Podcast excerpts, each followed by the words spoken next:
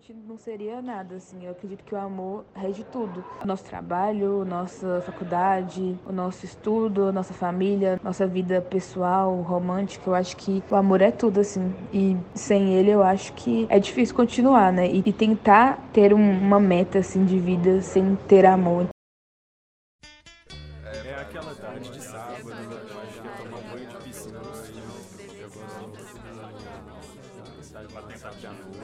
Noite. Ser em casa. Fidelidade, talvez. Amor? Amor com sentido, uma produção da Rádio Terceiro Andar. Nos seus 20 anos, Alice entende o amor dessa maneira. Para ela, existem diversas formas de demonstrá-lo, e ela acredita que ele é parte essencial da vida. Mas será que sempre foi assim para ela? Ou sua concepção de amor mudou com o passar do tempo? Para descobrir como o amor é entendido e praticado ao longo da vida, conversamos com pessoas de diferentes idades sobre suas experiências com esse sentimento tão enigmático. E você? Você ama como amava 10 meses atrás? E há 10 anos? Meu nome é Ellen. Eu sou a Rúbia. E você vai ouvir o último episódio da 14ª temporada da Rádio Terceiro Andar.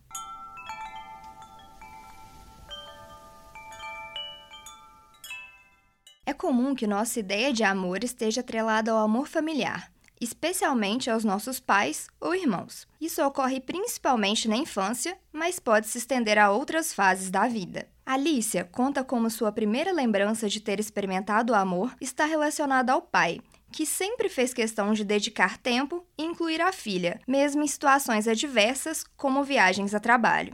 Ele sempre foi muito carinhoso comigo e uma das coisas que eu mais lembro assim que ele nunca foi de falar, ele nunca foi de ter palavras de afirmação e coisa do tipo. Porque essa é a primeira lembrança que eu tenho assim, porque quando eu era criança eu fiz várias viagens só eu e ele assim. Acho que foi a primeira vez assim que eu me senti amada e acolhida Maria Eduarda, de 12 anos, enxerga o amor a partir da forma de expressar sentimentos na sua casa. Ela me contou que a pessoa que mais ama no mundo é seu irmão, de 20 anos. Ele cuida de mim.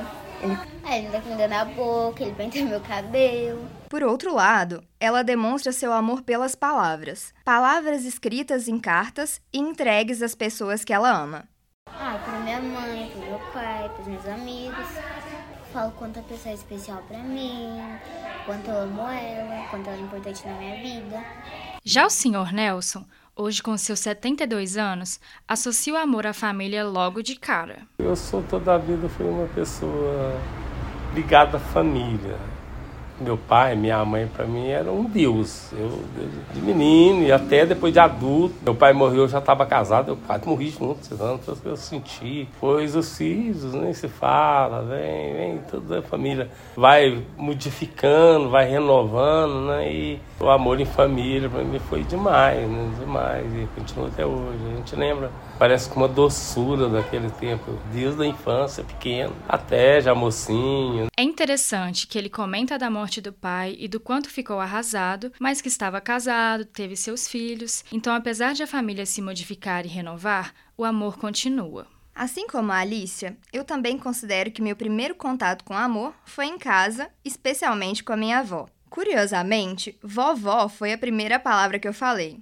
Bom, não exatamente vovó. Eu falei dodô, o que, segundo a minha mãe, é vovó na língua de um ser humano de um ano de idade. Talvez a parte mais engraçada seja que nem sempre foi recíproco. Um pouco antes de eu nascer, minha avó foi diagnosticada com Alzheimer, doença neurodegenerativa e progressiva que deteriora a cognição, a memória e, consequentemente, o modo de agir e o de se relacionar. Aqui, minha mãe Maria Regina explica como foi o começo de tudo.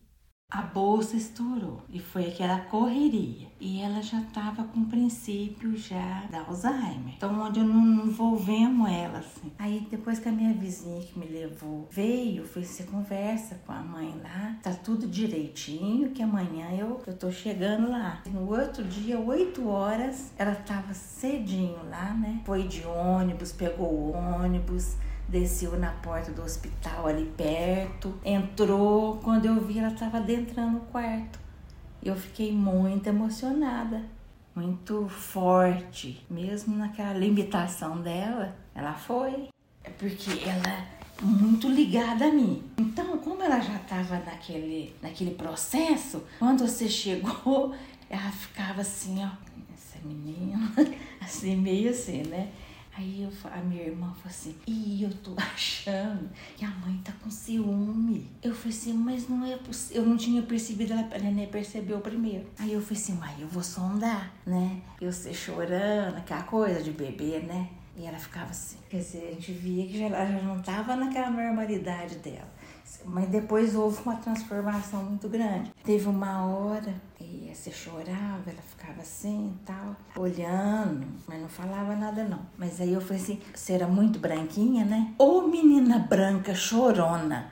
Aí ela falou assim: Eu também acho. Foi aí que nós tudo ri. Aí a gente começou a fazer piada. Aí ela foi melhorando. Você foi crescendo, assim. Aí ela já pegava, depois brincava, depois ela foi se apegando cada vez mais. Ao longo da minha infância, minha avó passou a não me reconhecer mais. Racionalmente, ela não sabia quem eu era, muito menos que era sua neta. A parte disso, ela era o amor da minha vida e com ela eu aprendi o significado de amar alguém de todo coração.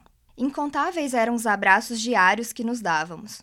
O amor ali passava pelo cuidado, pela presença, pelo acalento, pelo colo de vó e, a certa altura, de modo invertido, pelo colo de neta. Ela reconhecia isso e nos dava amor à sua maneira. Dar café da tarde para minha avó e ouvi-la agradecendo todos os dias por isso foi o mais próximo que cheguei do amor genuíno. Bem ali, quando não se pode dar nada em troca, e do outro lado, nem se espera que se dê. Nesse lugar, sem que se saiba, se está dando tudo.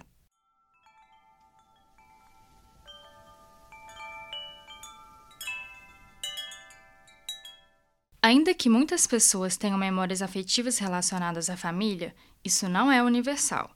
Eu não tenho a família ocupando esse lugar na minha vida, por causa das várias violências que sofri. Por isso, aprendi a associar o amor às relações que tenho fora desse espaço, principalmente com os meus amigos. Caíto, de 22 anos, também teve uma experiência parecida, com a qual eu me identifiquei muito dos meus círculos de amigos e amigas que eu compreendi que eu estava sendo respeitado, que as pessoas me respeitavam e tinham responsabilidade comigo e, além disso, me cuidavam e me direcionavam afeto. Eu particularmente acho isso curioso, porque a família acaba refletindo nossa visão de amor e continua presente na forma que a gente o demonstra, até mesmo de forma indireta. No meu caso, como não tive uma base amorosa na família, tive que construí-la nas minhas outras relações, e ainda estou construindo, para que sejam relações saudáveis e que não me violentam como acontece no ambiente familiar. Sobre esse contato que a gente tem com a família, a Maria Clara, de 25 anos, nos fez refletir sobre como as primeiras experiências formam o um modo com que se enxerga o mundo,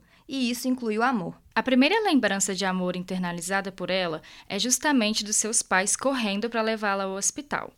Como nasceu prematura, Maria Clara teve várias complicações de saúde, de modo que essas idas eram frequentes. Amor é uma construção, né? Não é só um sentimento. Você tem que realmente, na minha opinião, claro, externalizar, construir, literalmente viver ele de alguma forma. Então, a primeira experiência de amor que eu tenho é essa, uma preocupação e uma atenção ativas, que eram voltadas para mim por nenhum motivo. Eu era só um bebê, eu não tinha é, nenhum retorno para dar, eu nem tinha uma personalidade ainda, eu já era amada, eu já era cuidada. Atualmente, ela pratica o amor por meio de pequenas ações de cuidado com pessoas próximas o que se relaciona a essa primeira experiência. Perguntar como tá, mandar um presente ou comprar uma lembrancinha quando eu lembro da pessoa. Se eu sei que a pessoa tá passando por uma dificuldade de organizar o tempo, eu ir na casa dela, entregar uma refeição pronta para ela, porque eu sei que isso vai aliviar um pouco o dia a dia dela. Esses tipos de pequenos cuidados. Eu não acho que o amor necessariamente é isso, mas é assim que eu demonstro o afeto e o amor que eu sinto pelas pessoas com quem eu me relaciono. O Caê,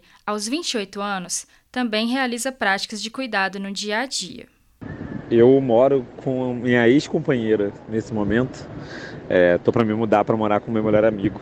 E aí eu acho que em casa hoje, para expressar o meu amor por ela, apesar da gente não estar tá mais junto, eu tenho muito cuidado com, com o geral, assim, do, da casa mesmo e da saúde dela. Assim. Ela é uma pessoa que trabalha muito, trabalha muito mais do que eu. A carga, carga de trabalho dela exige muito mais do que, do que a minha. Então eu sou a pessoa que cozinha, eu sou a pessoa que, em geral, lava as coisas, a pessoa que faz compra, a pessoa que faz que lava as roupas, etc. A maior parte dos serviços domésticos eu, eu apesar de serem obrigações, né, também são uma forma de, de expressar ali um cuidado com ela, assim.